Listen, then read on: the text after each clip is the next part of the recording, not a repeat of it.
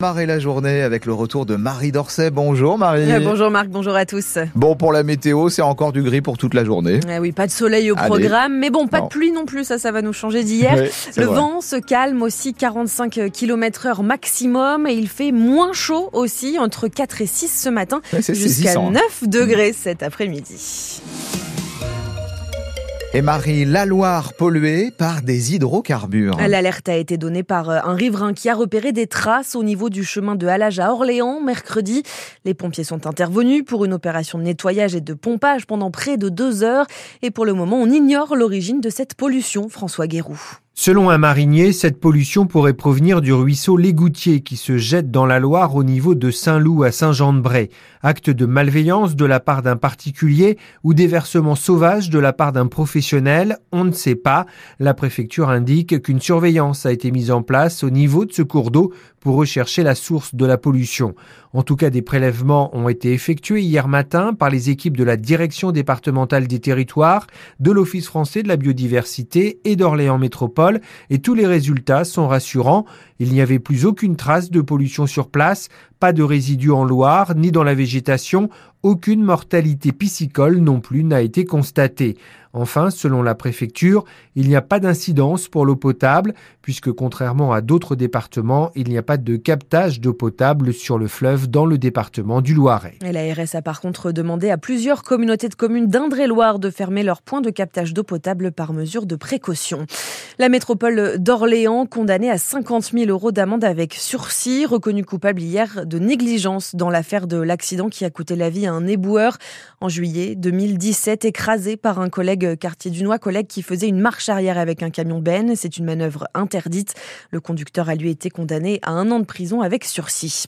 La délinquance sur la table du conseil municipal d'Orléans. Hier, les élus ont examiné le bilan de la sécurité pour 2023 en légère hausse, mais depuis le premier mandat de Serge Grouard en 2001, la délinquance a baissé de plus de 80%. Et d'ailleurs, le sujet de la sécurité est beaucoup moins clivant qu'avant chez les élus, Patricia Pourez. Il y a encore une dizaine d'années, la présentation des chiffres annuels de la délinquance provoquait de longs débats en conseil municipal d'Orléans avec une opposition très critique. Hier soir, la discussion a duré à peine deux heures et les élus de tous bords ont salué les bons résultats d'Orléans. Certes, en 2023, les cambriolages ont augmenté de 10%, les vols à la roulotte de 30%, mais tous les autres indicateurs, vol avec violence, dégradation, vol de voiture, sont stables et surtout, Orléans a été épargné par les violences urbaines de juin dernier.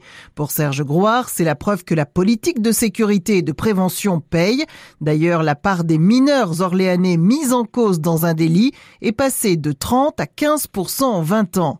Orléans reste l'une des villes de France les plus sûres, c'est félicité le maire, avec tout de même deux bémols, les trafics de drogue, il y en a encore et toujours dans tous les quartiers, et des marginaux et sans-abri qui seraient de plus en plus nombreux en centre-ville au point d'instaurer un climat d'insécurité. Un détaillé chiffre à retrouver sur francebleu.fr. Le salon de l'agriculture s'ouvrira demain avec un grand débat. Entre Emmanuel Macron et le monde agricole, initiative du chef de l'État pour tenter de calmer la grogne des agriculteurs.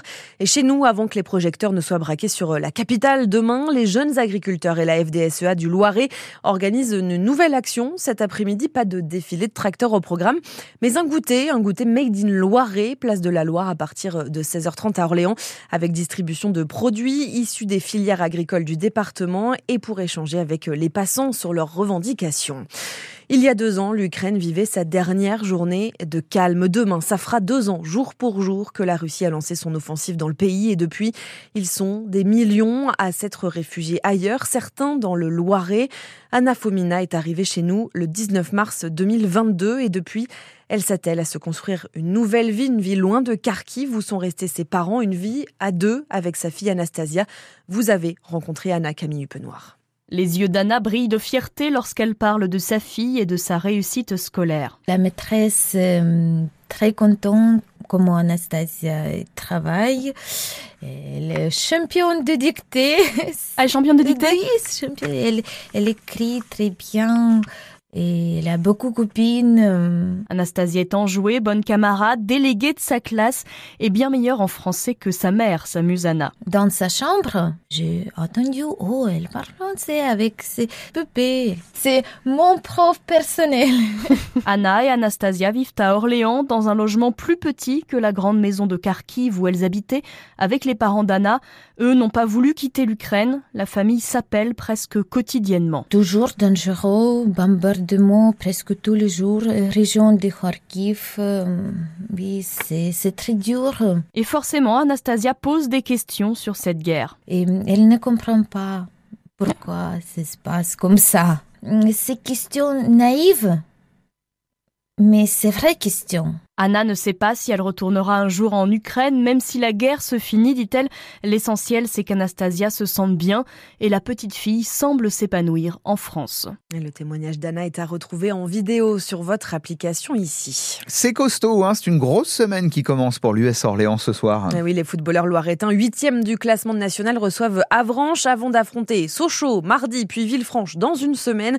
USO Avranches ce soir à vivre en direct évidemment sur France Bleu Orléans à partir de 19h15 et puis à 20h30 coup d'envoi d'un autre match, match de hand entre Créteil et les Septors de Saran qui eux n'ont pas le choix. Il faut gagner leur rencontre. Vous entendrez le coach dans le journal de 7h30.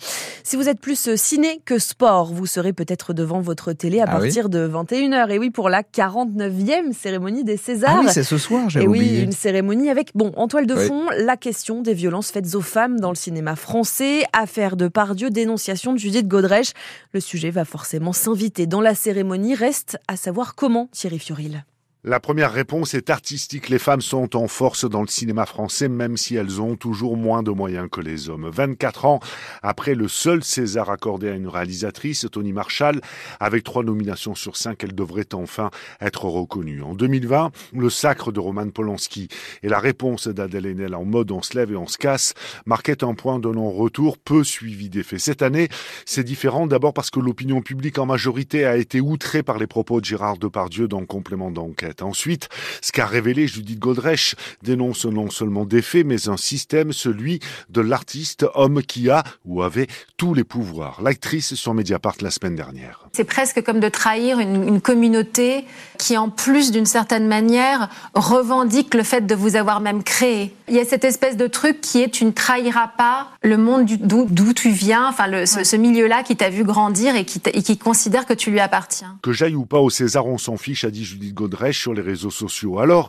imaginons une cérémonie où soit célébrer un cinéma français de qualité, de plus en plus paritaire, et des prises de parole de femmes et d'hommes à la hauteur de Judith Godrèche et des autres victimes. Et côté nommé, le grand duel va surtout se jouer entre les films Anatomie d'une chute de Justine Trier et Le règne animal de Thomas Caillé. Merci beaucoup, Marie.